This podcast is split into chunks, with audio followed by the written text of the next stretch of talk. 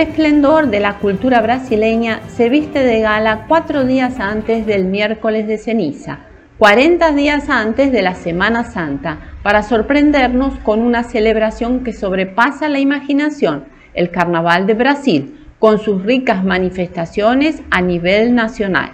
Colores, música, las tradiciones culturales, el samba, se dan cabida a lo largo y ancho del país para revivir a sus antepasados explicar el cómo de los acontecimientos que originan a tan hermoso país y enriquecer la historia a través de su propia versión de la realidad. El carnaval es una celebración profana que da la bienvenida a las privaciones religiosas. Es una tradición que encuentra su primer origen en la antigua Roma, en donde esta fiesta tenía el objetivo de dar la bienvenida a la primavera. Estas tradiciones romanas sobrevivieron y se hicieron famosas en la cultura europea renacentista. Eran parte de las celebraciones que se daban en algunos bailes de salón, donde se usaban vestimentas, máscaras o disfraces y en donde muchas veces se podían confundir personas de todas las clases sociales. Estas formas de celebración llegaron a América a través de la conquista.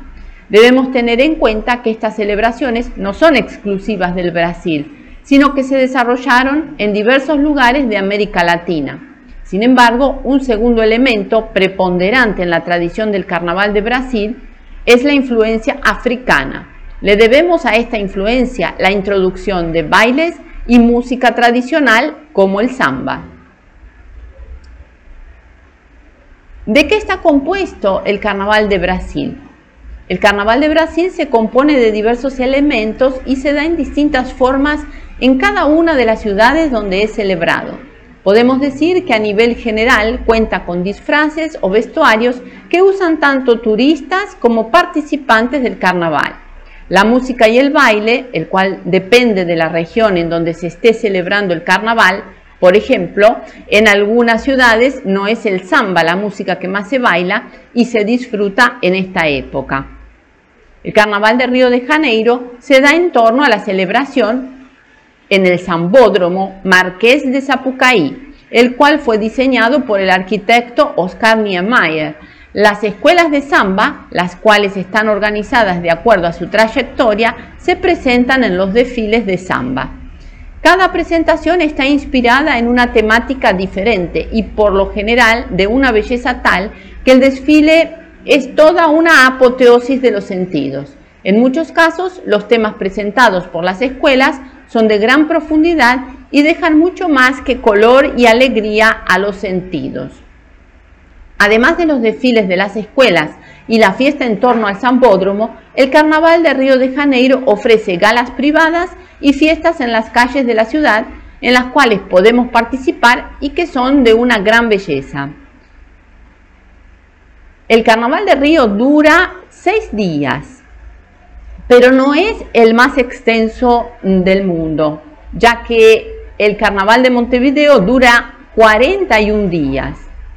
Hay otras opciones de carnaval dentro de Brasil. Recife, con hermosas playas que se conjugan con la alegría del carnaval, y también el de Olinda. Otros lugares turísticos como Salvador, en Bahía, nos sorprenderá con su belleza arquitectónica y natural. Ya no necesitamos más motivos para disfrutar del mundo mágico del carnaval brasileño. Y en España.